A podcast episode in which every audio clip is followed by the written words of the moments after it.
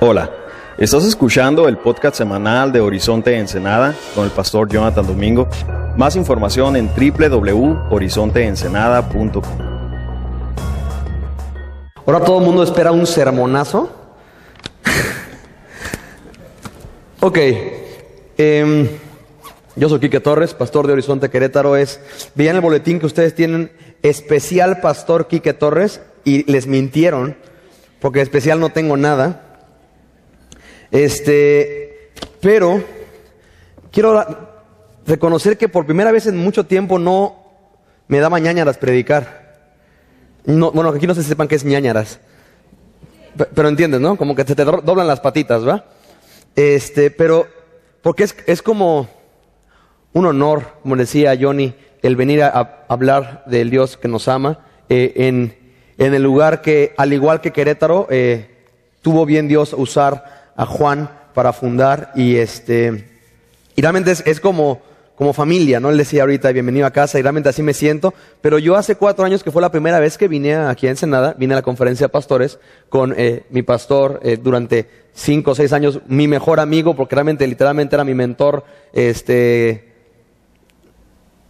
tutor, maestro, sonsacador, guardaespaldas, o sea, todo fue Jaime Foot para mí, este, hasta, que Dios tuvo bien el confirmar un llamado y él me dice, eh, ¿sabes qué? Juan está así, menos, está esta posibilidad, tienes un llamado por Querétaro, eh, creo que son familia y hay que apoyar, este, y entonces, eh, sé que están en, estamos en sus oraciones, eh, de verdad oren por Querétaro, está Dios haciendo una obra espectacular solamente por su gracia. Estamos ahorita esperando y orando también con Juan por algunas situaciones ahí de definir en cuanto a terreno para poder construir un auditorio ya para entre 700 o 1000 personas eh, en la ciudad de Querétaro. Y Dios nos ha dado algo maravilloso, este, que desde personas que llevan años de cristianos religiosos, se dan cuenta que no han nacido de nuevo, este año y pico que llevamos, hasta eh, lo más reciente y para que nos tengas en tus oraciones. eh, el domingo pasado que estuve allá predicando, se acercó, eh, Dios nos ha dado restauración como iglesia en muchas áreas. Tenemos eh, matrimonios restaurados, tenemos jóvenes restaurados, tenemos eh, gente que batalla con homosexualismo y ha encontrado una redención en Jesucristo en Horizonte por la palabra que se predica. Y este domingo que pasó tuvimos, tuve como congregante a la presidenta nacional del movimiento gay cristiano de México eh, en la iglesia. Que, escucha algo muy curioso. Hace tres meses que fue a la iglesia, ni siquiera me oyó predicar a eso, me, me oyó leer Romanos 1, cuando al final habla, de que cuando no, decides no tomar en cuenta a Dios ni darle gracias, Dios te entrega una mente reprobada para, y todo lo que se deriva en una confusión sexual, y se paró ofendida y se salió, hace tres meses. Pero eh, ahora sí que diría la palabra, ¿a dónde huiré de tu espíritu? regresó este domingo eh, con una amiga y al final se acerca conmigo a decirme, pastor, eh, no sé qué está pasando aquí, pero siento de Dios que me tengo que acercar con usted. Y yo le dije, yo sí sé. y empezamos a hablar, y, po- la verdad pobre porque ella la han educado, porque imagínate el movimiento eh, gay cristiano de México, le han educado y le han enseñado cómo justificar bíblicamente la homosexualidad. Eh, pero es curioso porque tú ves en el fondo de sus ojos que está un hueco enorme que no puede llenar y por más que quieras maquillar con hebreos y griegos, eh, la realidad es que no tienes la paz de Dios, no tienes el amor de Dios, pero tienes esa necesidad de saber que aquel día escucharás de parte de Dios bien buen siervo y fiel. Entonces fue una plática muy interesante y así nos ha llegado un campechano muy interesante horizonte con gente que llega eh, desde todos los trasfondos espirituales, sociales eh, y encuentra un rey y un héroe de la historia y se llama Jesucristo. Así que es lo que venimos a hablar en este domingo eh, para ti. Así que si me acompañas y vamos a orar para poner esto delante de quien tiene que estar y que él haga lo que nadie puede hacer. Rey precioso y fuente de toda hermosa y eternamente valiosa bendición. Gracias Dios porque eres bueno y gracias por tu misericordia, que estrenamos nuevecita esta mañana Dios y la vamos a ocupar toda. Y te ruego que la derrames de una manera especial en esta hora Señor, para que tú, tu, hijo decía muy claramente muchas veces, el que tiene oídos para oír, oiga. Y aquí hay mucha gente que tiene oídos, pero muchas veces no ha escuchado la verdad. Eh, por distintas eh, distracciones, eh, trasfondos, peleas y batallas y derrotas, Dios. Pero te ruego en el nombre de Jesús, eh, que tú dices en tu palabra que todo aquel que invocare tu nombre será salvo, Dios. Por lo cual abre nuestros ojos a la realidad de lo que ello significa. Eh, Pedro lo va a decir muy claramente. Y ilumina nuestro entendimiento para poder encontrar en Jesucristo nuestro Salvador, nuestro Rey y nuestro Señor.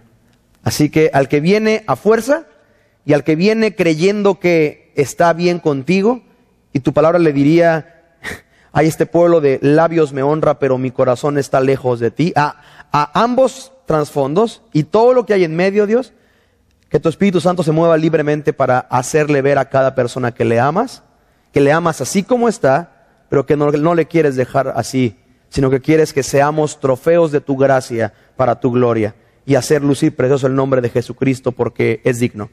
Así que Señor, dame el denuedo de tu espíritu para poder hablar de un modo que la persona tenga que entender lo que tú tienes para él o ella esta hora, en el nombre de Jesús. Amén. Ok, vamos a hacer algo interesante. Tienes tu Biblia abierta en Hechos 2, versículo 14. Hechos 2, versículo 14. Y asumo que es ahí donde van, Johnny. Sí, porque dije igual y... eh, y vamos a hacer algo. Con tu Biblia abierta, bien haces si la tienes abierta. Si no tienes abierta, no se tengan para prestar. Y si no, creo que les van a poner acá en la pantalla este el texto. Pero que vamos a hacer algo. ¿Tienes tu Biblia abierta? Ponte de pie, por favor. Con tu Biblia abierta, ponte de pie. Y vamos a leer juntos. Yo voy a leer los versículos pares, ustedes van a leer los versículos nones y vamos a llegar hasta el versículo 42. Así que eh, ok, si no traes tu Biblia y no te quieres poner de pie, eh, Dios te ama igual, así que no te enganches. Este, porque así de aquí, si no me paro, ¿qué? ¿Qué me van a hacer? Nada. Dios lo va a hacer ahorita, tú tranquilo. ¿Sí? Eh, versículo, repito, yo pares y ustedes nones. Si no sabes cuáles son los nones, vamos a orar por ti al final. Pero bueno, dice así. Entonces Pedro, poniéndose en pie con los doce, alzó la voz y les habló diciendo, varones judíos y todos los que habitáis en Jerusalén, esto sea notorio y oíd mis palabras.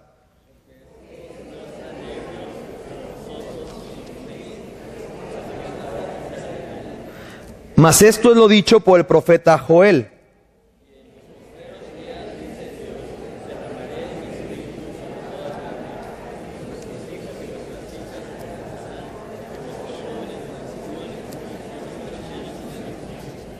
Y de cierto, sobre mis siervos y sobre mis siervas en aquellos días derramaré mi espíritu y profetizarán.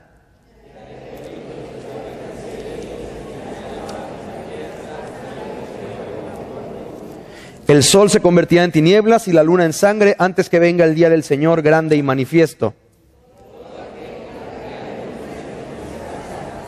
Varones israelitas, oíd estas palabras, Jesús Nazareno, varón aprobado por Dios entre vosotros con las maravillas, prodigios y señales que Dios hizo entre vosotros por medio de él, como vosotros mismos sabéis.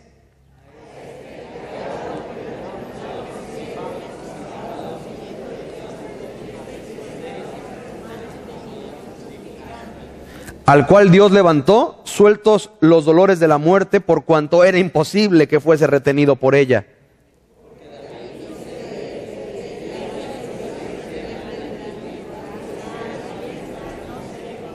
Por lo cual mi corazón se alegró y se gozó mi lengua, y aún mi carne descansará en esperanza.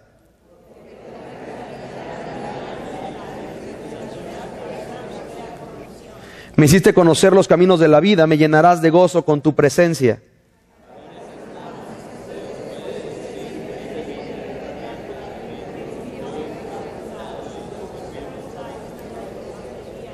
Pero siendo profeta y sabiendo que con juramento Dios le había jurado que su descendencia en cuanto a la carne levantaría al Cristo para que se sentase en su trono,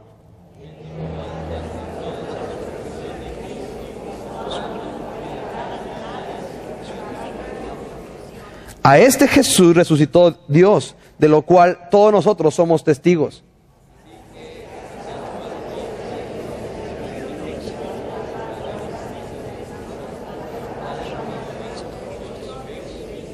Porque David no subió a los cielos, pero él mismo dice, dijo el Señor a mi Señor, siéntate a mi diestra.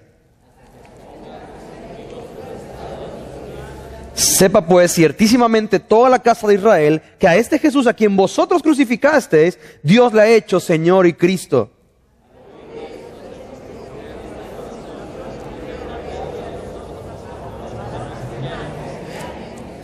Pero les dijo, arrepentíos y bautícese cada uno de vosotros en el nombre de Jesucristo para perdón de pecados, de los pecados y recibiréis el don del Espíritu Santo.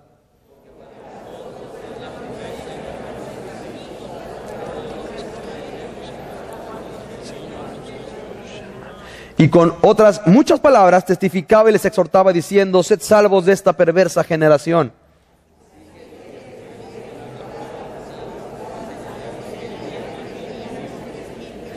Y perseveraban en la doctrina de los apóstoles, en la comunión unos con otros, en el partimiento del pan y en las oraciones. Bien, ¿puedes tomar tu lugar? Abrocharte el cinturón de seguridad. Y vamos a hacer lo que solo Dios puede hacer. Bien, es interesante quien está hablando en el discurso. Es un hombre llamado Pedro. Ahora, si tú eres alguien nuevo en la Biblia y agarras Hechos como tu primer libro, Pedro va a ser tu Jack Bauer cristiano. Tu Batman celestial. Va a ser, no, es este, este cuate es impresionante. Tiene un valor y una entereza y un denuedo y, la gente se convierte. No, yo, yo quiero ser como Pedro. Pero es curioso porque si lees el Evangelio, dices, ¿cómo? ¿cómo, cómo, cómo esto se convierte en esto? Y es una de las cosas que más amo ver en este primer discurso de Pedro es amo ver cómo un hombre impetuoso y que cometió uno de los pecados más espectaculares comentados y usados en sermones de la historia, negando a Jesús tres veces. ¿Tú te sientes mal porque te equivocas y pecas? Ok, Pedro había vivido con Jesús tres años. Y en la primera de cambio, él muy orgulloso, Jesús, maestro, yo no te negaré, tú y yo somos uno mismo, uo, uo, y tú y yo hasta el fin, y compas, y la primera de cambio. Oye, tú ah, te ves como que andabas, no, Nel. Oye, no, pero tú hasta hablas como, y hasta suelta dos, tres groserías como para que no le, no lo confundan. Y tres veces niega al Señor Jesús después de ya, horas antes llamarse su best friend, su mejor amigo, su compa, hijo.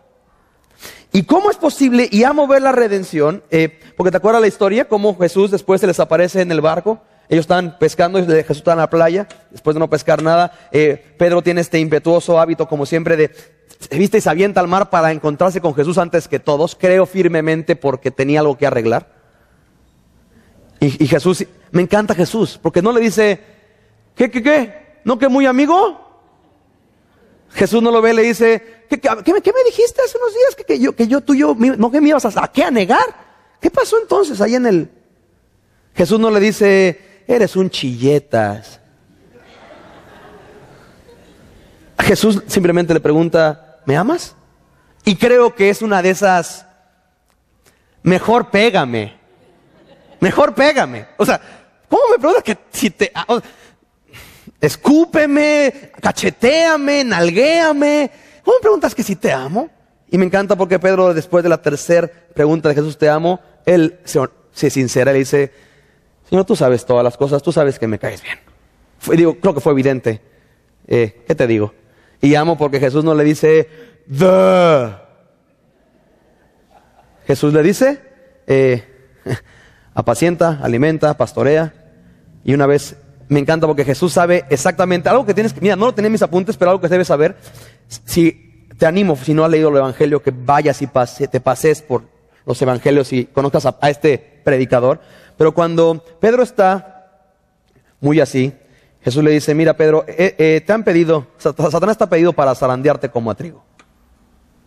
Eh, si algo no quieres escuchar de Jesús es esto, que tú estás, Señor, bendice mi día, mi domingo, voy a la iglesia y, escuchas del Espíritu. ¿Sabes qué? Ya Satanás te pidió para zarandearte como a trigo. Bueno, ahí lo que tú esperas es que Jesús diga, pero no te preocupes, Miki, que yo le dije que no, que no, que tú estás bajo mi protección y que en él, que contigo ni se metan. Pero Pedro no escuchó eso de Jesús. Pedro escuchó, ¿sabes qué? Satanás te ha pedido para zarandearte como a trigo. Y Jesús le dijo, y yo he rogado por ti, que tu fe no falte. Y que una vez vuelto, edifiques a tus hermanos. Amo y debes saber eso si tú vienes en este día en una buena carrera de derrota tras derrota tras derrota. Amo ver la realidad de que Jesús ya sabía que Pedro iba a negarle. O sea, Jesús no estaba después de ser golpeado y torturado y, y voltea a ver a, Pedro y después de la negada y, Jesús nos así de, ¿cómo? ¿Me negaste? Oye, eso, eso, eso no venía en mi, en mi agenda. Eso no lo tenía programado. Ahora, ¿qué voy a hacer? Jesús sabía exactamente que Pedro le iba a negar, pero me encanta, hay una esperanza para después. Ok, ya que te equivoques, mi oración es que tu fe no falte y que una vez vuelto edifiques a tus hermanos. ¿Sí? Y aquí está el buen Pedro, después de uno de los pecados más espectaculares, haber negado a Jesús tres veces. Amo ver esto. Eh, si tú fueras Dios, sobre todo la gente aquí que batalla con un legalismo así de que si, si la gente no es como yo se vaya al infierno, si tú fueras Dios, tú hubieras desechado a Pedro. Por infiel, por cobarde, por hipócrita, por mal amigo, por bocón. Y amo ver que Jesús no desecha a Pedro, sino que le restaura. Y es interesante, no nomás le restaura. Y bueno, ok, te acepto de nuevo mi familia, pero te vas a sentar hasta atrás ahora. Y, y me saludas de lejos y en Facebook te voy a cancelar. No, Jesús le da a Pedro el primer sermón de evangelismo masivo de la historia primitiva, en el cual tres mil personas se suman a la iglesia. ¿No te encanta ver eso de Jesús? Como después de alguien que tiene un fracaso espectacular, en Cristo es restaurado y Dios le usa para alcanzar a tres mil personas. Eso, eh, eh, eso, eh, repito, no viene, son las quizás el, el previo a la historia, pero debes tener en cuenta eso, porque si no vas a empezar a exaltar a Pedro como el predicador. No, no, no, no, no. El héroe de capítulo 2 de Hechos no es Pedro. El héroe de capítulo 2 de Hechos y de todo este libro tiene un nombre y se llama Jesucristo. Entonces no te equivoques en pensar de que no, no es que yo quisiera predicar como Pedro. No, no, no, porque Pedro quería predicar como Jesús.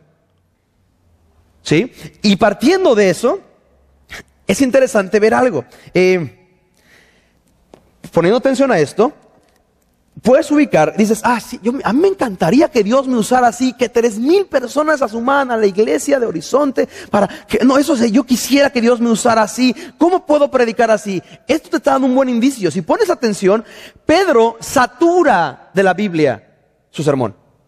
Si, si pues después en tu tiempo libre, de devocional o como quieras, una tercera parte del sermón de Pedro está lleno de escritura.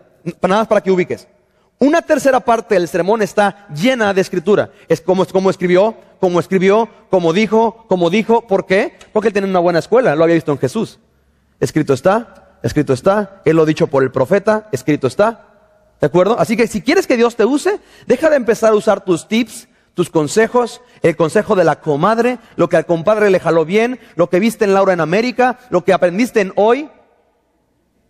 Y los que se ríen son los que más lo ven.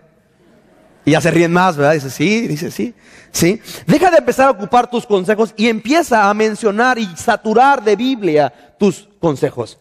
Ahora, no le vas a decir a tu, a, tu amigo alcohólico, escrito está en Malaquías 3, porque el cuate se quedó en escrito.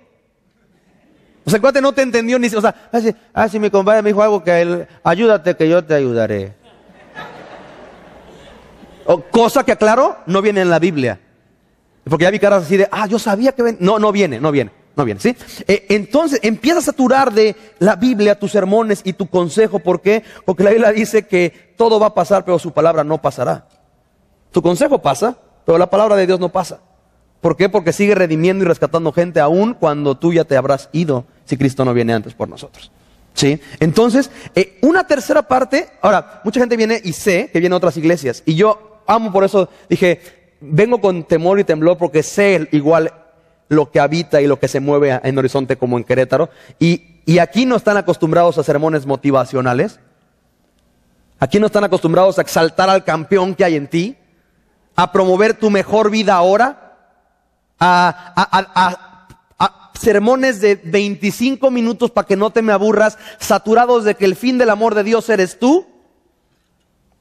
Y por eso puedo apelar a la confianza que tengo en Juan en Johnny, de la realidad de que esto va a aterrizar sobre tierra fértil porque ya estás acostumbrado a ello. Horizonte, y lo puedo decir con confianza, no se trata de ti, se trata de Jesús. ¿Sí? ¿Por qué? Porque tu vida en tus manos se ha demostrado experta en destruirse. La vida, tu vida en las manos de Cristo, no has probado todavía lo que puede ser tu vida derramada ahí, en la cruz. ¿De acuerdo? Entonces, ya hablamos de este punto, satura tus consejos de la Biblia. Pero pastor, es que yo tengo muy mala memoria, es la clásica. Pastor, yo tengo una memoria de teflón, usted no sabe, yo no me puedo aprender ni... Ok, eh, ¿cuántos de ustedes se acuerdan de una famosa canción que tenía un hombre llamado Macarena? ¿Sí? Muchos así de, ah, yo me acuerdo, sí, mis tiempos en tinieblas. Nel, ¿sí? Ok, ¿cómo te aprendiste los pasos de Macarena? ¿Cómo te los aprendiste? ¿Por qué? Porque ibas de 15 años en 15 años, en bautizo, en bautizo, en graduación, en graduación, en boda, en boda, ¿cierto o no? Y tú podías tener memoria de teflón, hijo, pero ya de tantas bautizos y bodas, tú eras el caballo dorado. ¿Sí o no? ¿De acuerdo? Eh, y, puedo ir así con Acereje, y puedo ir así con eh, Timbiriche, y puedo ir así. Y, y, ¿Cómo te las aprendías? Porque en el radio te las ponían una y otra y otra y otra y otra vez. Oiga, creo que sí es cierto. Creo que mi problema no es memoria, mi problema es amor. Porque es que, pastor, yo no tengo tiempo para leer la Biblia. La realidad es que tu problema no es de tiempo, tu problema es amor, porque a lo que amas le dedicas tiempo, ¿cierto o no? Entonces, no, el rollo no es el tiempo, el rollo es que amas más otra cosa más que a Dios. Porque si amaras a Dios, ¿sabes qué? Te devorarías y tienen un texto memorizar para el próximo, Hechos 2.42, que es base del movimiento Calvary Chapel en cuanto a cómo crecer en la iglesia y cómo crece la iglesia. ¿Sabes que tú para el martes tendrías que estarlo ya cantadito? Pero el problema es que como tienes otras cosas más importantes que hacer que memorizar versículos, diría el profeta, cuando venga lo que tú más temes, clámale a eso que adorabas en vez de a Dios y que te venga a salvar. Clámale a cuando tu matrimonio quiebre, clámale a tu jefe y a tu empresa que te vengan a salvar. Cuando tu salud quiebre y tenga un mal reporte del médico, clámale a tu eh, bolsa de valores y a tu fútbol o béisbol o básquetbol o tu hobby o tu PlayStation o tu Xbox y que te vengan a salvar. Cuando tu hijo te diga que es homosexual, clámale a tu iPad y a tu Mac y a tu computadora y a tu Facebook que te vengan a salvar. Y a ver qué te dicen. El punto es este. Una y, empiezo y termino con esto. Una vida que invoca el nombre de Jesús se ve en evidencia, en un consistente arrepentimiento y hacer evidente a todos que Jesús es tu rey. ¿Cómo llegamos a esto? ¿Ya te abrochaste bien el cinturón? Porque si no te has dado cuenta, ya estamos a 10 mil metros de altura. Otro punto importante a, involucrarnos en la prédica de Pedro es la realidad de que todo el sermón de Pedro gira sobre un eje. Jesús es el Señor y el Cristo, versículo 36, lo puedes ver así. Hechos 2.36 dice, sepa pues ciertísimamente toda la casa de Israel que este Jesús a quien vosotros crucificasteis, Dios le ha hecho qué? Señor y Cristo. En la, en la palabra Señor, pon una notita que diga versículo 21. Versículo 21. Porque versículo 21 dice, y todo aquel que invocare el nombre del qué. Y dice versículo 36, que, ¿quién es el Señor? Jesús. Todo aquel que invocare el nombre del Señor será salvo. Y vamos a arrancar aquí. Hay otros puntos que no sé si me dé tiempo, pero eh, si no, tengo toda la confianza de que Johnny le va a pegar a eso la próxima semana, así que no me, no me ocupo como en otras iglesias, ¿de acuerdo? Pero aquí el punto interesante y vamos a, enfoca en tu el versículo 1, ya lo tienes ubicado, y vamos a meter el versículo 1 en la exprimidora celestial y ver lo que Dios nos saca para alimentarnos eternamente y para siempre en esta delicia de versículo 21. Así que eh, dice versículo 21, si tienes ya Hechos, Hechos 2.21, y todo aquel que invocar el nombre del Señor será salvo. Ok, vamos a, a ver cuatro palabras claves en este domingo. Uno, todo. Dos, invocare. Tres, nombre. Cuatro, salvo. Y vamos a girar acerca de eso en, esta, los siguientes minutos. Todo, invocare, nombre, salvo. ¿Ok? Es curioso porque si tú tienes una versión Reina Valera, es lo que dice, ¿verdad? El problema es que muchos de ustedes tienen una versión que está siendo muy usada en muchas iglesias en México, que es la versión Tú te hablas hoy. Si la conoces, ¿verdad? Que es la, es la versión que se mete en lo que tú quieras que se meta, en lo que no, no tiene esas páginas en tu Biblia. ¿Sí? O es para otros contextos. ¿De acuerdo? Pero en tu versión tú te hablas. ¿eh? En muchas versiones tiene algo así. Le pedí a proyecciones que lo pusieran. Dice, y todo aquel que invocare, ok, y todo aquel, perdón, y todo aquel que, puntos suspensivos, en tu versión tú te hablas hoy dice, y todo aquel que uno, cambie de religión.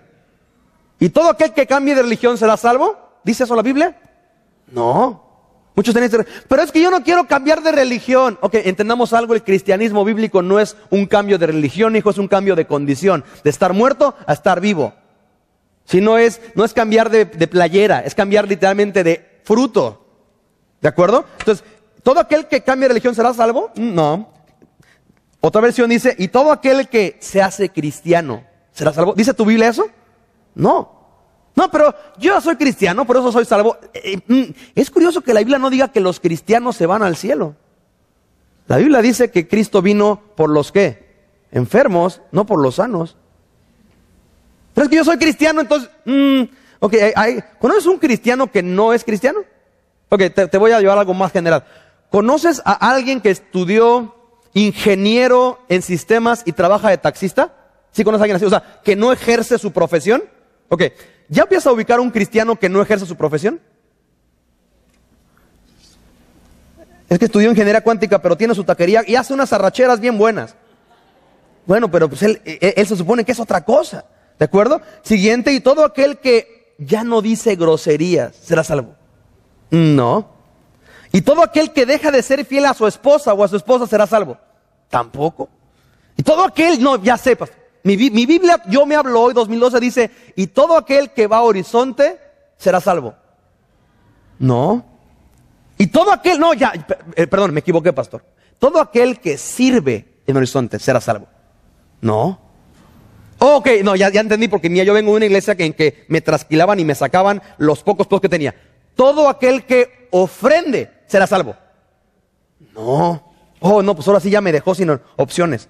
Ok, ya, no, ya, ya sé, ya vi que aquí tienen tele cristiana. Ok, todo aquel que ve televisión cristiana será salvo. Pero yo, pastor, yo me peino, yo me peino todo el canal este famosísimo que empieza con N y acaba con Lace.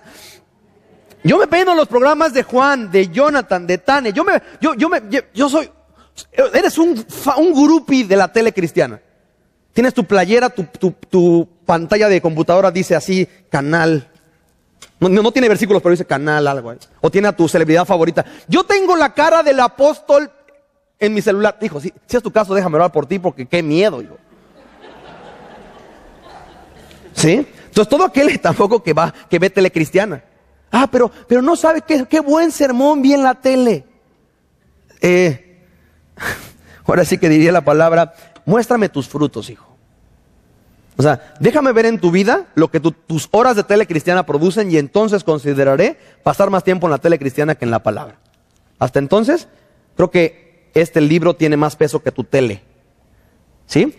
Todo aquel que tiene un pescadito en su cajuela será salvo. Y me encanta porque muchos así de, uy, lo acabo de comprar. La respuesta es, no. Todo aquel que hace todo eso, la Biblia no dice que será salvo. Porque tú puedes ir a la iglesia, puedes verte cristiana, puedes cambiar de religión, puedes dejar de decir groserías y te vas a perder en el infierno para siempre. Porque la justificación no es en base a algo que tú puedas hacer o dejar de hacer, es en base a quién es Jesucristo para ti. Y de eso es lo que habla el sermón de Pedro. Cuando dice, literalmente, ¿saben qué? Jesús a quien ustedes mataron, Jesús a quien ustedes entregaron, Jesús a quien ustedes crucificaron, a él Dios le agradó tenerle y levantarle como Señor, al cual tú literalmente anulaste. Y dices, ah, pero eso es un sermón enfocado en el contexto histórico de Hechos 2. No, tú hoy día probablemente a un cristiano ya mataste a Jesucristo de tu vida. Y es tan fácil perder a Jesús del cristianismo. Es tan fácil. Empezaste, ah, esto me, me encanta esto. Dios me ama por quien soy, Él me perdona a pesar de lo que he hecho y me presenta delante de Dios agradable solamente por creer en su sacrificio en mi lugar. Yo quiero eso. Haces eso y sales de aquí y es, ya eres salvo, ahora gánate tu salvación. No, pero entonces ahora tengo que ir al discipulado y tengo que ir a jóvenes y tengo que ir a mujeres y tengo que, y tengo que ir a adolescentes y tengo que ofrendar y tengo que servir y tengo que ver tele y tengo que... ¿Sabes una cosa? Eh, lo que empezó por gracia y por fe no puede terminar en carne y en obras. Y es bien fácil en que muchos cristianos ya encuentran su identidad en Cristo por lo que hacen en la iglesia y no por quienes son delante de Jesús. No, piña, yo seguro voy a ir al cielo porque pues, yo sirvo al pastor Juan o al pastor Johnny o al pastor Hassan, yo, eh, yo le cargo su Biblia, yo, yo le checo su Facebook, evidentemente voy al cielo, ¿sí? La realidad es que el versículo 21 es el primer eje de la predicación de Pedro, donde dice que todo aquel que invocar el nombre del Señor será salvo. Y la instrucción es clarísima, eh, que va a ser evidente en versículo 38. ¿Cómo se ve el versículo 21? La foto del versículo 21 es versículo 38, ¿verdad? Pero y ahorita vamos a ver a detalle ese rollo. Ya que una persona que invoca el nombre del Señor, versículo 38 dice, eh, bueno, después del sermón, ahí te va un buen indicativo que has hecho un buen sermón, el versículo 37. Así que al oír esto, se compungieron, que literalmente se traduce como corazón rasgado o perforar hasta atravesar, se compungieron de corazón y dijeron a Pedro y a los otros apóstoles, varones hermanos, ¿qué haremos? Entonces hubo una buena predicación. Si tú te terminas el sermón diciendo, ah, qué bonito sermón, ah, me salí bien motivadísimo. Uy, yo salí bien contento del sermón. Pero si la pregunta al terminar un sermón no es ¿qué haremos? El héroe de la historia tiene otro nombre, pero no es Jesús. Porque la realidad es que toda prédica tiene que equipar a la iglesia para responder esta pregunta. ¿Qué haremos? Y Pedro les dijo, dos elementos sencillos. Arrepentíos, ¿sí? metanoia, un cambio de mente, y bautícese cada uno de vosotros. Ah, un punto importante que muchos no tienen. Marca dice bautícese y después tiene dos palabras.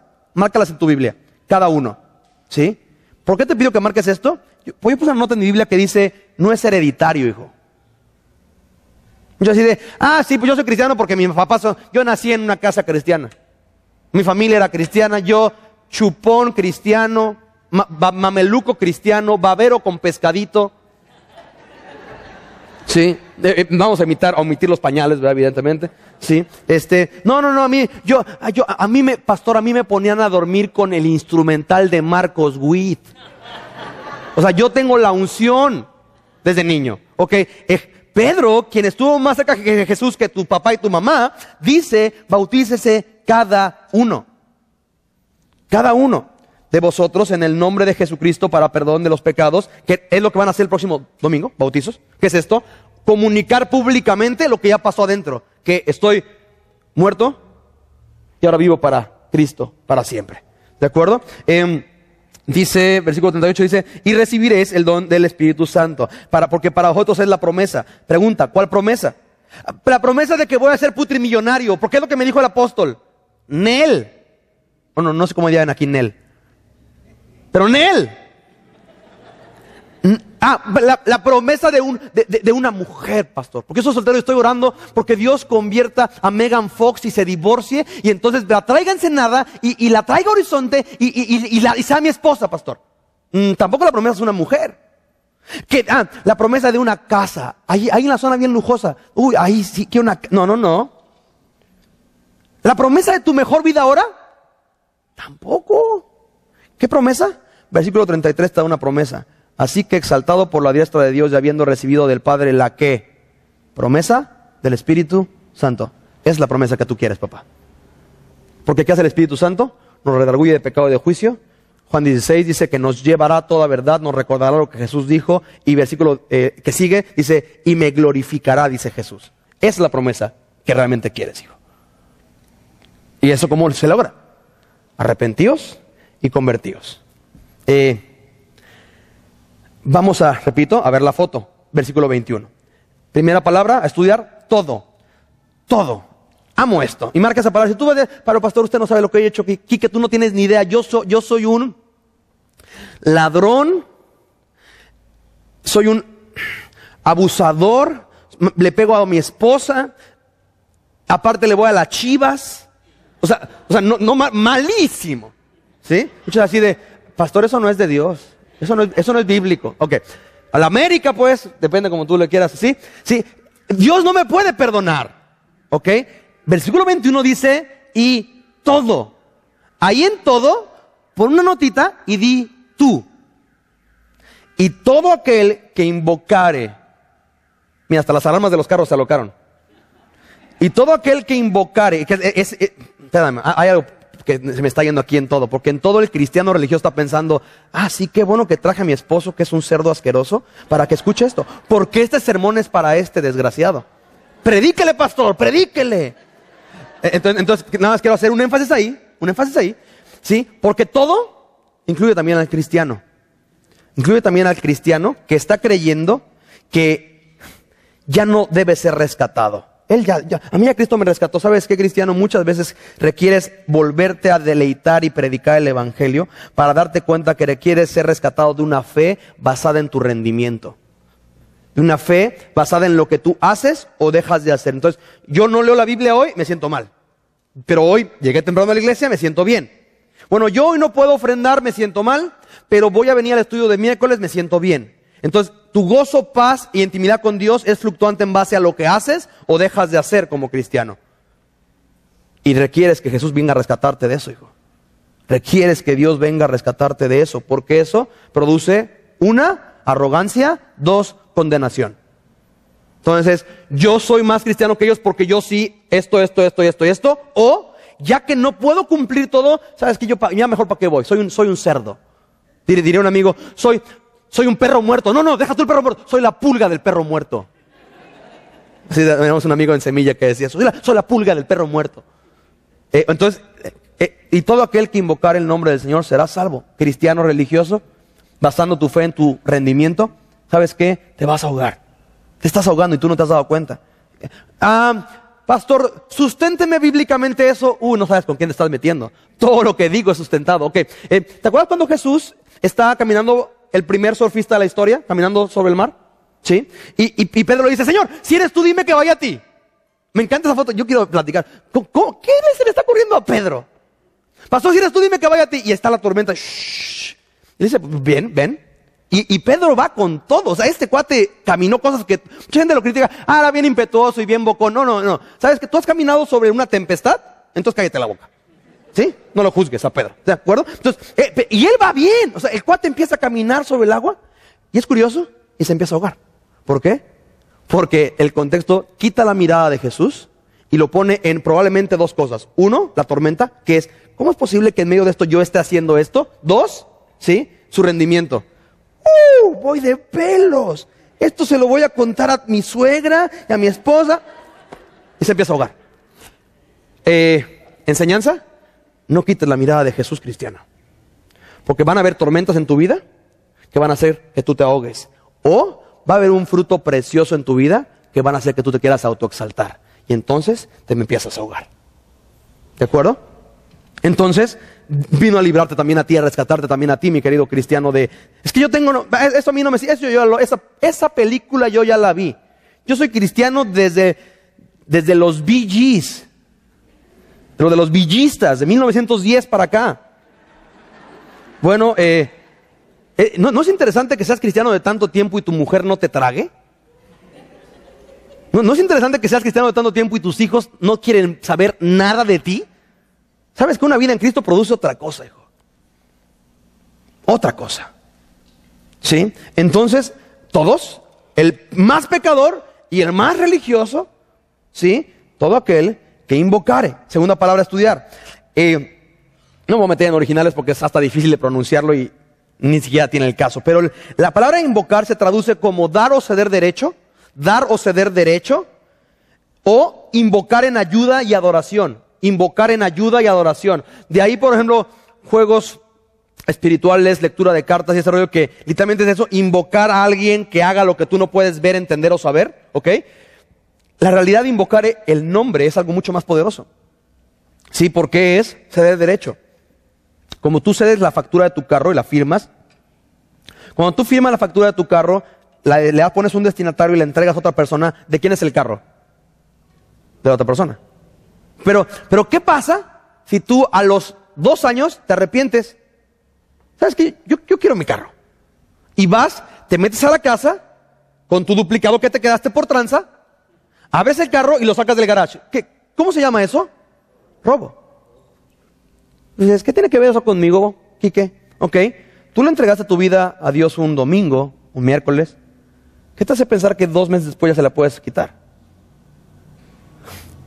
Señor, te entrego todo mi ser, mis, con manos alzadas vengo a ti, toma todo lo que soy. ¿Qué te hace pensar que después de comer ya tú coordinas quién dirige tu casa, qué programas se ven, cuál va a ser la agenda, cómo se va a gastar? Dices, ahora, ahora tengo que arrepentir, aparte ser un ladrón. Mm, no, más, más sencillo. Tienes que arrepentir de no haber Jesús dice, erráis porque ignorar las escrituras y el poder de Dios.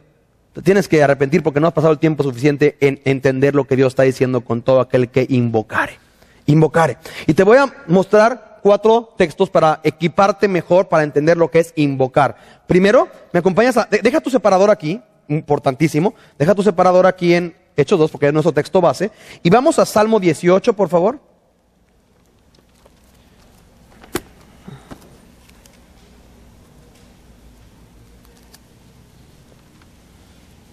Salmo 18, versículo 3.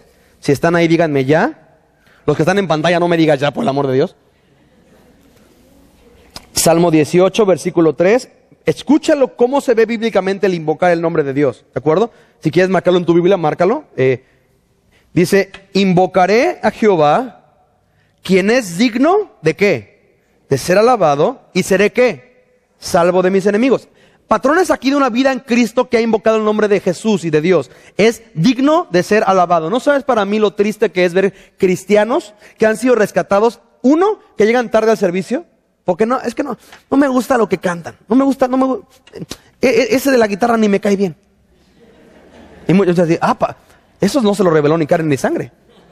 ¿Sí? Eh, a mí no me gusta cómo suena, no me gusta, no me gusta esto, no me gusta. Ok, ese era yo. Ese era yo. Yo, para que te una idea, el, servicio de semilla empezaba a las 10. Yo ponía mi alarma a las 10. ¿Sí? Para que te una idea. Porque yo llegaba después de, chécate la mente, una mente reprobada para hacer cosas que no convienen. Yo llegaba, si yo llegaba después de la adoración y de la ofrenda, yo llegaba a tiempo. Porque uno, la adoración no me gustaba. Dos, la ofrenda, pues yo no iba a ofrendar. Entonces yo iba a lo que iban para darme a mí. ¿Sí? Hasta que Jaime, en su sabiduría de Dios, me dice, mira, eh, él muy sabio, conmigo siempre fue muy sabio Jaime. Dice, mira, es que hay gente que cree y no viene a la adoración porque, porque no le gusta la música o lo que tocan, o, o es que siempre cantan las mismas. Mucha gente, es que siempre cantan las mismas. Bueno, si esa es tu perspectiva, tienes un serio problema. Porque la Biblia dice que en el cielo se cantará santo, santo, santo para siempre.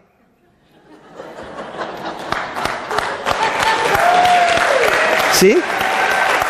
O sea, e, e, e, en el cielo no va a haber así de, Oye, Gabriel, tócate la de Marcos Witt, tócate la del Jesús Adrián Romero. No, no. Y, Jaime me dice, mira, es que el problema es que la gente no, no entiende que la adoración no se trata de ellos, se trata de Dios. Y es un tiempo que hemos apartado como iglesia para que puedas venir a cantarle con todas tus fuerzas al Dios que cuando le invocas es digno de ser alabado. Así que si el Dios a quien le invocas no es digno de ser alabado, cuidado porque estás invocando a un Dios que no es el Dios de la Biblia. ¿Sí? Segundo, Salmo, ahí estás en Salmo, vete, al 145, por favor. Así, órale, ¿a poco hay 145 de Salmos? Eso es muchísimo. Salmo 145, 18 y 19. Es delicioso esto. Salmo 145, 18 y 19. Si están ahí, díganme ya. Repito, pantallas, no me chamaquen. ¿Sí? Dice así, cercano está Jehová a todos los que le que.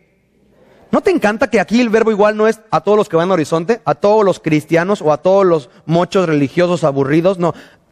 Cercanos, y, y me esa palabra porque vamos a ver ahorita atributos del nombre de Dios. Cercano está Jehová a todos los que le invocan. Pero, repito, ¿cómo se ve invocar? A todos los que le invocan de veras. De veras.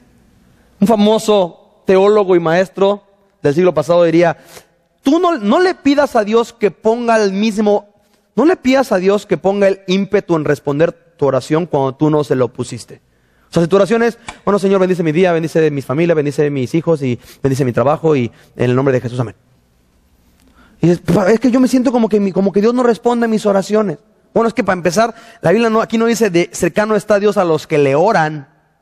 Dice a los que le invocan. ¿Y qué vimos que es invocar? Ceder derechos. El Señor, mi vida te pertenece, Dios. Estando osada a tu nombre. ¿Sí? Haz tú en vida lo que mejor te parezca. Entonces Dios te dice, heme aquí, diría Isaías. ¿Sí? Dice, a todos los que le invocan de veras. Y chécate una promesa deliciosa. No te la debería de decir, porque no es el punto principal, pero Dios no solamente te dice, estoy cercano a ti, sino te da una promesa deliciosa. Dice, cumplirá el deseo de los que le temen, es un temor reverente, oirá asimismo el clamor de ellos y los qué. ¿Y qué dice Hechos 2.41? Y todo aquel que invocar el nombre del Señor será qué? Salvo. ¿Sí? Ahora, me encanta porque aquí el cristiano carnal, entre comillas, si existiera, diría que cumplirá el deseo de todos los que le temen. Uy, perfecto, porque hoy es mi cumpleaños y en las velitas deseé pagar mi deuda con Coppel. Amo los que se ríen más porque dicen, ¿cómo sabe mi vida el pastor? ¿Sí? ay, entonces él si le invoco, él va a pagar, mi deuda con Coppel de la televisión que compré de 3 pulgadas para ver el Mundial del 86 que todavía no pago en 2012. Eh, no, no, no, no, no. El problema aquí es que el deseo de los que temen, el deseo de su corazón es ver a Dios. Y dice, Él va a cumplir tu deseo. Y aparte no solamente vas a verle, sino Él va a oír tu clamor y te salvará. ¿Sí? Eh, vamos a un poco más de variedad en la palabra y vamos a Jeremías. Vete derecho, vas a llegar a Isaías y después está Jeremías. Este es uno de mis profetas favoritos. Jeremías 29. Muchos, ¿cuál es tu versículo favorito? Jeremías 29, 11. Porque, porque dice, he aquí, dice el Señor, los planes, los pensamientos que tengo acerca de vosotros, dice el Señor, pensamientos de paz y no de mal para darte el fin que esperas. Ah, cómo me encanta ese, es mi versículo favorito. ¿Por qué? Porque todo se trata de ti. Dice que el Señor piensa mucho en ti, lo cual me encanta que el Señor piense mucho en mí. Y que, y que sus pensamientos son para darme paz. Yo quiero paz. Y el fin que espero, el punto es que te estás yendo por las tortas gachísimo. Porque Jeremías 29:11, como todo en la Biblia, no se trata de ti, se trata de Él. Y el contexto está hablando el Espíritu a los cautivos a los que están siendo literalmente esclavizados y viviendo en otra nación, y les dice 29.11, eh, espérame, porque yo sé los pensamientos que tengo acerca de vosotros, dice Jehová, pensamientos de paz y no de mal para daros el fin que esperas. Versículo 12, sigue leyendo. Entonces, ¿me qué? ¿Me invocaréis? ¿Y qué? ¿Y qué? ¿Lloraréis a mí? ¿Y yo qué? ¿Y me qué? Buscaréis cuando, y dice, y me hallaréis. Es que pastor, yo busco a Dios y no lo encuentro. Ahí está la clave. Porque me buscaréis de todo vuestro corazón. ¿Entiendes la diferencia del por qué a veces sientes que tus oraciones no pasan más allá del techo? me buscaréis de todo vuestro corazón. Y regresamos a Hechos, Nuevo Testamento, pero ahora vamos al capítulo 19. Hechos 19. Versículo 13. Hechos 19, 13. Es una de mis historias favoritas. Uh. Hechos 19, 13. Si están ahí. Muchos así de, Hechos 19 número gordito, 13 número flaquito. Dice, pero algunos de los judíos exorcistas, escucha esto, está interesante, pero algunos de los judíos exorcistas ambulantes también que intentaron invocar el nombre del Señor Jesús. Ojo con esto, ya te dije cómo se ve, promesas deliciosas, que, es, tienes que hacerlo con todo tu corazón, no es, Señor, bueno, te entrego esto, pero esto no te metas, Dios. No, no, no, es, tiene que ser con todo. Y escucha esto, estos intentaron invocar el nombre del Señor Jesús sobre los que tenían espíritus malos, diciendo, os conjuro por Jesús el que predica Pablo. Y había siete hijos de un tal de Seba, judío, jefe de los sacerdotes, que hacían esto. Y respondiendo el espíritu malo, dijo, esto es uno de mis sermones favoritos. A Jesús conozco y sé quién es Pablo, pero vosotros, ¿quiénes sois, hijo? Amo, amo esta parte, porque el Espíritu Humano le dice, mira, yo tengo ubicado exactamente quién es Jesús. De Pablo he oído. Y esto, me, esto es algo profundo, porque los demonios oyen lo que hombres de Dios están haciendo en otros lugares. Es que oh, yo, yo he oído, ¿sí? He oído de Pablo. Me encanta. Pero tú, ¿qué vendes, hijo? ¿Tú qué? ¿Tú qué? es como llegar al, estadio y con, tu boleto de, del, Monopoly. ¿Me deja pasar? ¿Tú, ¿Tú qué, hijo? ¿Tú qué, hijo? No. escucha esto. Y el hombre en quien estaba el espíritu malo, pero estos, estos invocaron el nombre del Señor, pero ya viste cómo hacerlo, ya viste que estos cuates no lo hicieron bien, porque aparte ellos invocaban como para hacer negocio. ¿Sí? Y el hombre, y, ¿sabes qué es triste? Que hay gente que hoy hace eso todavía. No dices, ah, esto nada más, no. Hoy día muchos también hacen eso. Pero escucha esto, y el hombre que, en quien estaba el espíritu malo, saltando sobre ellos, ojo, ¿cu- ¿cuántos eran? Siete. Un cuatito saltando sobre ellos y dominándolos, pudo más que ellos, de tal manera que huyeron de aquella casa como desnudos y heridos. Eh, la palabra aquí heridos en el original la palabra traumatizo, de donde viene la palabra, ¿entiendes, verdad? Sí, ahora bien, eh, en una pelea, dice, ¿cómo salieron? Desnudos y heridos. Un una contexto. Cuando tú estás peleando con alguien, si tú ya acabaste encuerado, hijo, no te fue bien. ¿Sí? No más como, no más como pa- para, entender, porque, ah, como que, no entiendo eso. O sea, ¿sí entiendes? O sea, tú estás peleando y de, y repente te a y estás encuerado, ya te dieron 10 vueltas, papá. ¿Sí? Ya te dieron 10 vueltas. ¿Sí? Así lo que produce el invocar el nombre de Jesús jugando, sabes que no, no va a acabar bien la fiesta para ti, hijo. Pero escucha el versículo 17. Y esto, el que, el que invocar el nombre de Jesús no era un juego o un negocio.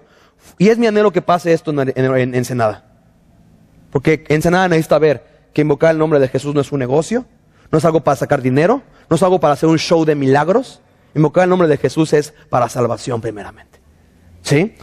Y esto fue notorio a todos los que habitaban en Éfeso, así judíos como griegos, y tuvieron temor todos ellos, y, y este es lo que, el propósito que yo he abrazado como pastor y para Horizonte y en mi vida es este, y era magnificado el nombre del Señor Jesús.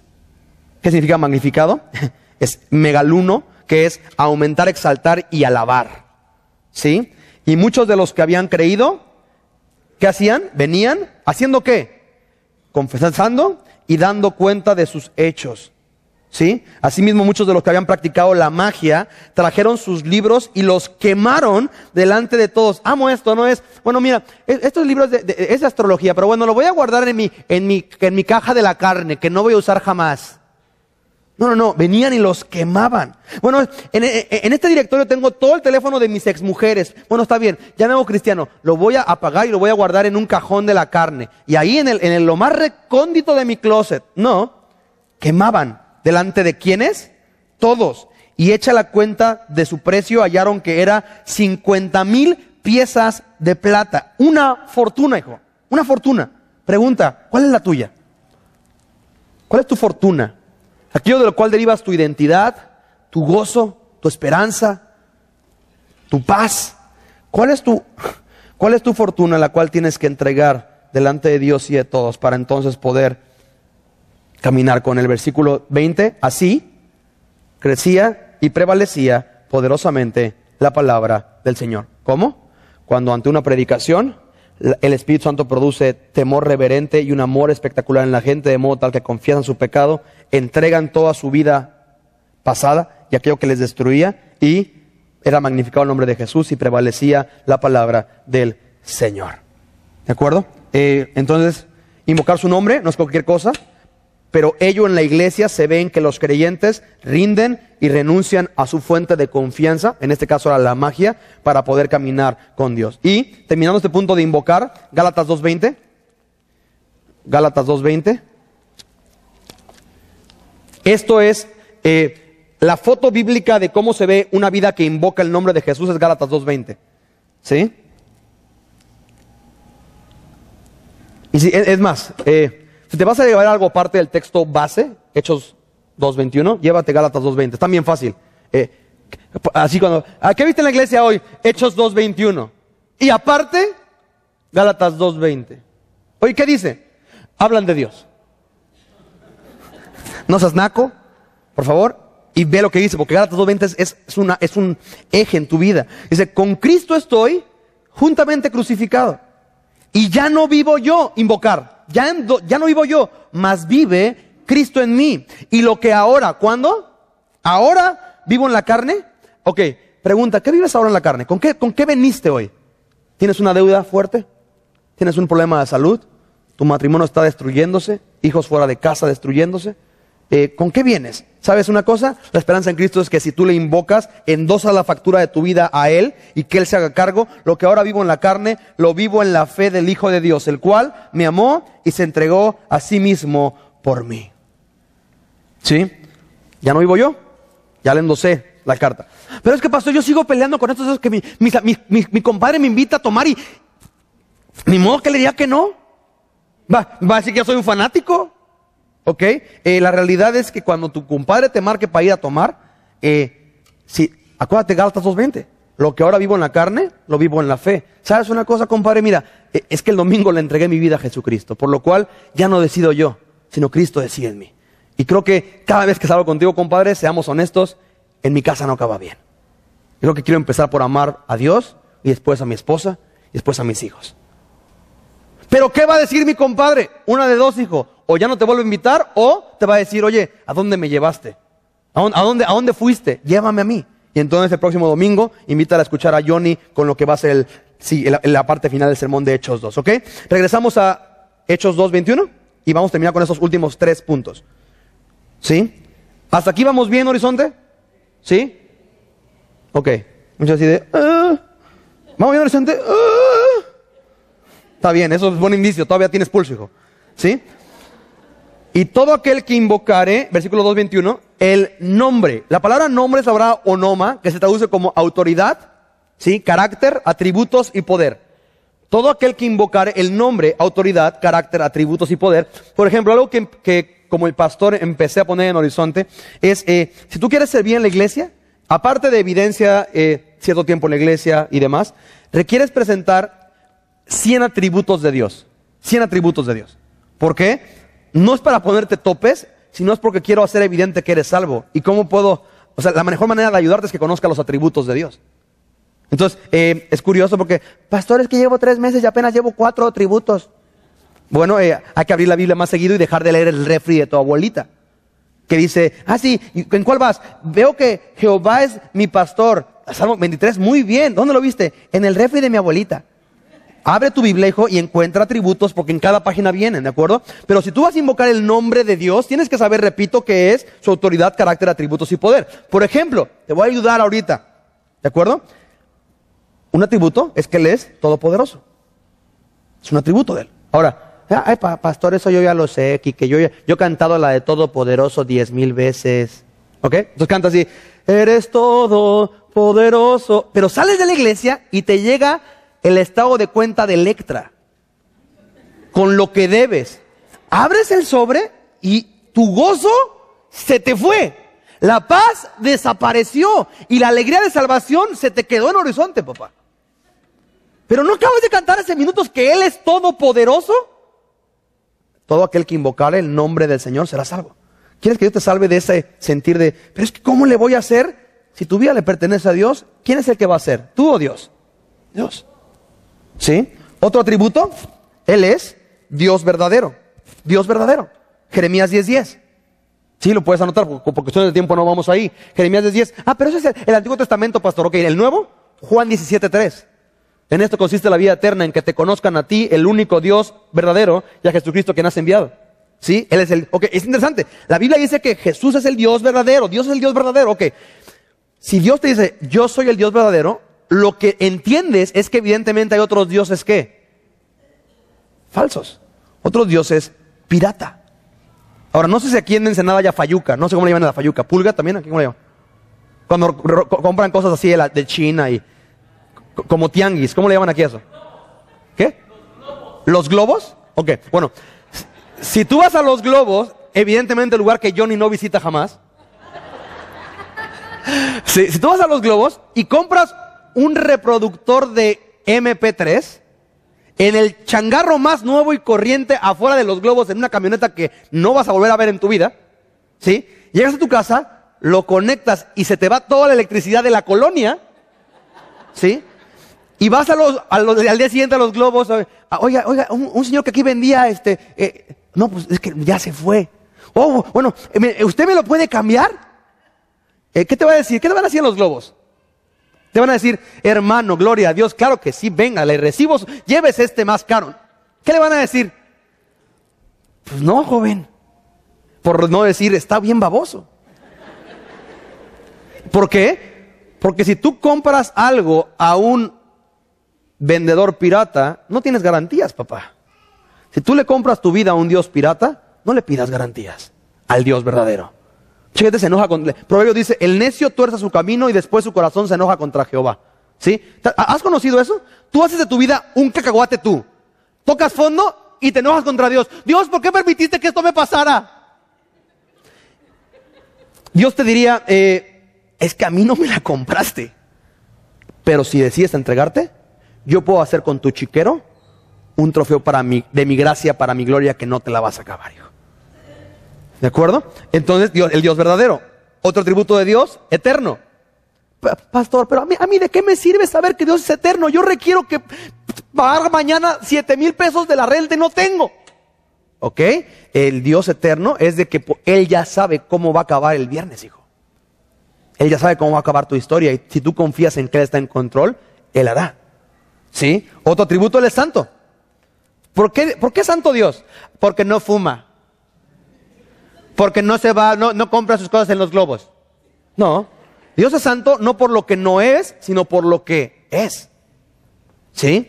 Misericordioso, perdonador, consejero, soberano, rey, señor, cercano, ya vimos ahorita cercano, celoso. Dios es celoso y Dios es amor. Invoca conociendo los atributos, el nombre, el carácter y el poder de Dios. Y entonces, Hechos 2.21 dice, y todo aquel que invocar el nombre del Señor será salvo. Pero para conocer el nombre, escucha esto, es sentido común, ¿de acuerdo? Si, por ejemplo, cuando conocí a mi esposa, si yo quiero casarme con mi esposa, la primera cosa que tengo que saber es su qué. ¿Estás de acuerdo? Ok. El que yo conozca su nombre hace evidente que yo la qué, la conozco. ¿Ok? El que tú sepas los atributos, el carácter y el poder de Dios hace evidente que tú qué, le conoces. ¿Entiendes por qué tus oraciones no pasan así del techo? Porque tú dices, ay Señor, ayúdame. No, no, no. E, es que, ¿sabes qué? Hay muchos señores, hijo. Pero el Dios verdadero es todo esto y más. ¿De acuerdo? Y, última palabra, será salvo. Y todo aquel que invocare el nombre del Señor será salvo. Uh, bueno, notita, ¿me dejan poner un paréntesis ahí? Marca la palabra Señor ahí en tu Biblia, ¿sí?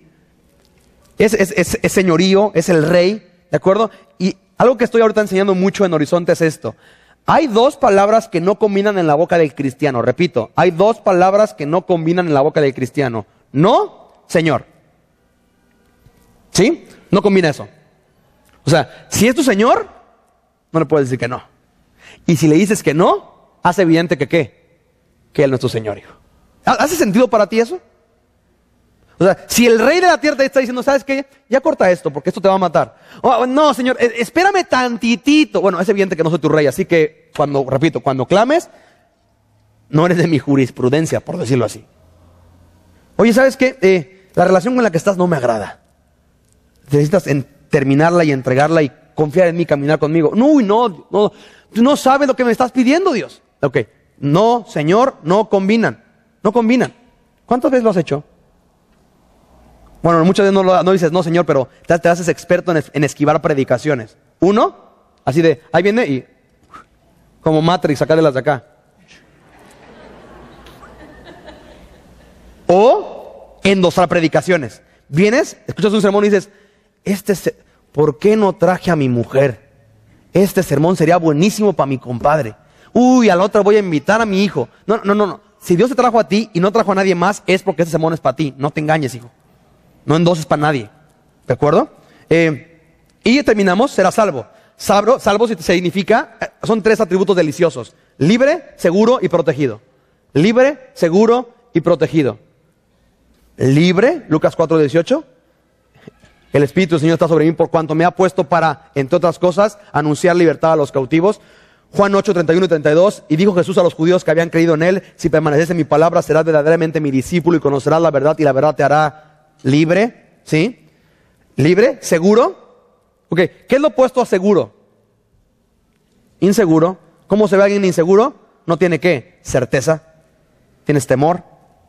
Cristo vino a que tú estuvieras salvo, libre, seguro. Otro, protegido. Juan 10 eh, habla de que Jesús es el buen pastor y dice, Dios me ha dado estas ovejas y nadie las puede arrebatar de mi mano. No puede estar en mejor lugar que en Cristo. ¿De acuerdo? Entonces, Versículo 21, todo aquel que invocare el nombre del Señor será salvo. Todo aquel que rindiera sus derechos, que entregara la factura al nombre del Señor será salvo. Por lo que si Dios te trajo este domingo, es por uno de tres propósitos. El primero, y pon mucha atención a esto porque nosotros terminamos. El primero es este, que escuches que Dios te ama y el modo en que Él no solamente puede, sino quiere salvarte y rescatarte, se llamó entregar a Jesucristo en tu lugar para que tú pudieras invocar su nombre y ser salvo. Si tú no tienes, no eres salvo, que es, no eres libre, eres cautivo, esclavo de algo, no estás seguro, tienes miedo y una incertidumbre que te está matando y te sientes totalmente expuesto y vulnerable, no eres salvo. Así de sencillo. Pero es que yo hice la oración del pecador en 1980. Está padrísimo, hijo. Hay gente que hace la oración del pecador y que no va a estar en una eternidad con Jesucristo. Porque no dice, y todo aquel que hace la oración del pecador será salvo, sino todo aquel que invocare. ¿Sí? Entonces, que escuches que Dios te ama y el modo en el que Él puede y quiere y es poderoso para salvarte. Segundo propósito por el cual Dios te trajo, en que siendo cristiano, recuerdes que es un engaño querer operar fuera del Evangelio de Jesucristo. No hay nada que puedas hacer. Escucha esto que es algo que ha marcado mi predicación durante este año y pico. No hay nada que puedas hacer que haga que Dios tame menos. Repito, no hay nada que puedas hacer que haga que Dios tame menos. Y no hay nada que puedas hacer que haga que Dios tame más. Si eso no te libera de una, repito, una arrogancia o una condenación que te está matando, no has conocido a Jesucristo. Si tú batallas, es que si hago esto ya Dios me va a castigar, o si hago esto ya Dios me va a amar más y me va a bendecir. No, ahorita tengo entendido que viene el tiempo de ofrenda. Y muchas iglesias manipulan este rollo de una manera tan asquerosa.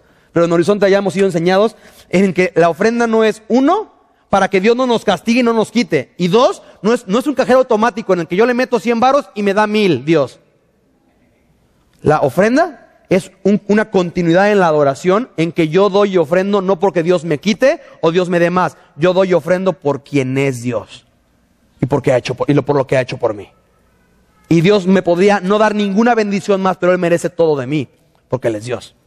¿Sí? Entonces, repito, no es un engaño operar fuera del, de, fuera del Evangelio. ¿De acuerdo? Que Él vino a librarte de tu autojustificación y de la condenación que produce el desviar la mirada de la cruz y enfocarla en tu rendimiento. Y tercero, en que siendo libre, Dios te llama a anunciar las virtudes de aquel que nos llamó de las tinieblas a su luz admirable. Eh, Romanos 10, 12 al 15, no vayan, nada más anotar ahí, Romanos 10, 12 al 15 habla de que, ¿y cómo irán si no hay quien les predique? ¿Y cómo invocarán, invocarán si no hay nadie que se les envíe? Entonces debes saber esto. La realidad es que Dios te trajo en esta hora, uno, para alcanzar redención, un rescate precioso, en la realidad de entender cómo ser salvo en Jesucristo. Y dos, para una vez habiéndola recibido, poder salir de aquí y compartir a tu comunidad, a tu colonia, en tu escuela, en tu trabajo, que hay una esperanza por encima de lo que este mundo te quiere vender, hijo. Si eso no produce este sermón, perdiste 50 minutos de tu tiempo en vano y vas a salir de aquí cautivo e inútil. ¿De acuerdo? Nos llamó a anunciar las virtudes, a hacer lucir precioso el nombre de Jesucristo porque Él es así. Y es por ello que tú necesitas rendir tu vida y todo lo que tu vida es, véase sueños, gustos, pensamientos, matrimonio, familia, finanzas, rendirlo a la verdad que va a hacerte libre. Jesucristo es el Rey.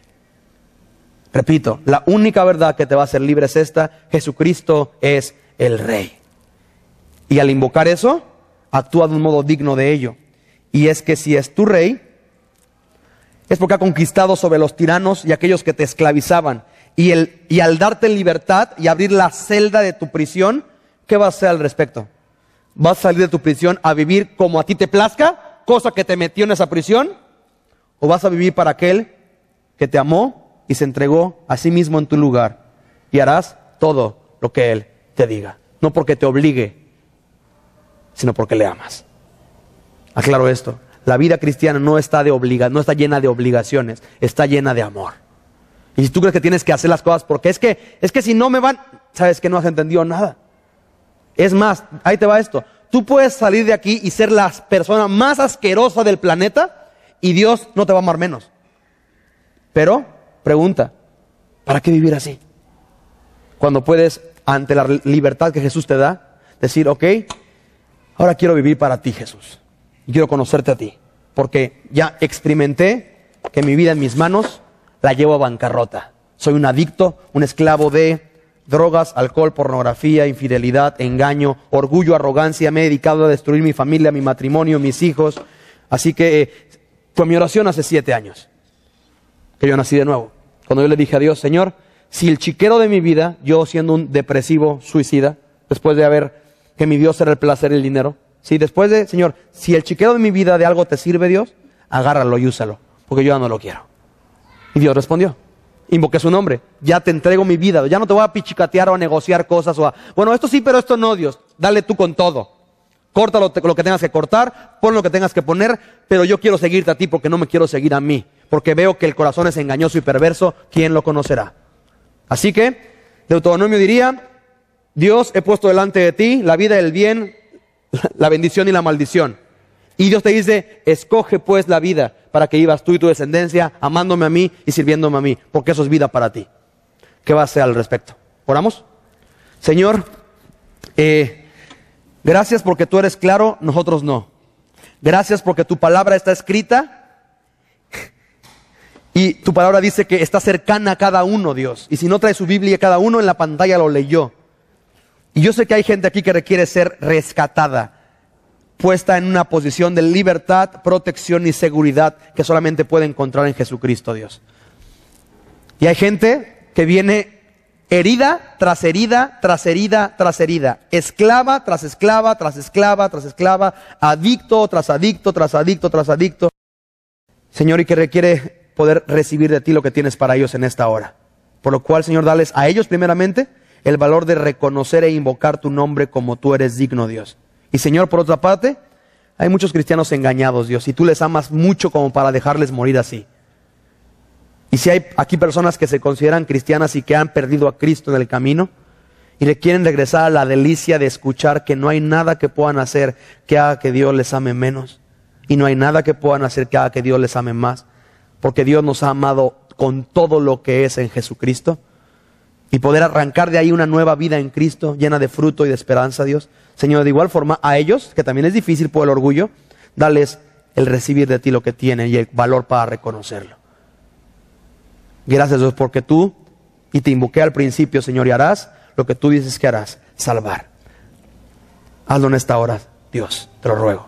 Si tú me estás escuchando y es la situación en tu vida, la primera que dije, que ya te cansaste de tener tu vida invertida en ti, de tú tomar las decisiones y quieres endosarle a Dios la factura de tu vida en esta hora y pedirle que Él tome el control y dedicarte tú a conocer al único Dios verdadero, si ese es tu caso, te voy a pedir que ahí donde estés te pongas de pie, me dejes ubicarte y orar por ti. ¿Hay alguien en esta hora? Dios te bendiga. Dios te bendiga también acá. Dios les bendiga. Aclaro esto, no, no es un llamado para ponte de pie porque si no te vas a sentir mal. No es un llamado para quien ya se cansó de jugar a su vida a su manera y quiere endosarla para Él, para que quieren dosar y entregar, para Él es. Así que si es tu caso, ponte de pie, déjame orar por ti. Dios te bendiga, Dios te bendiga atrás también.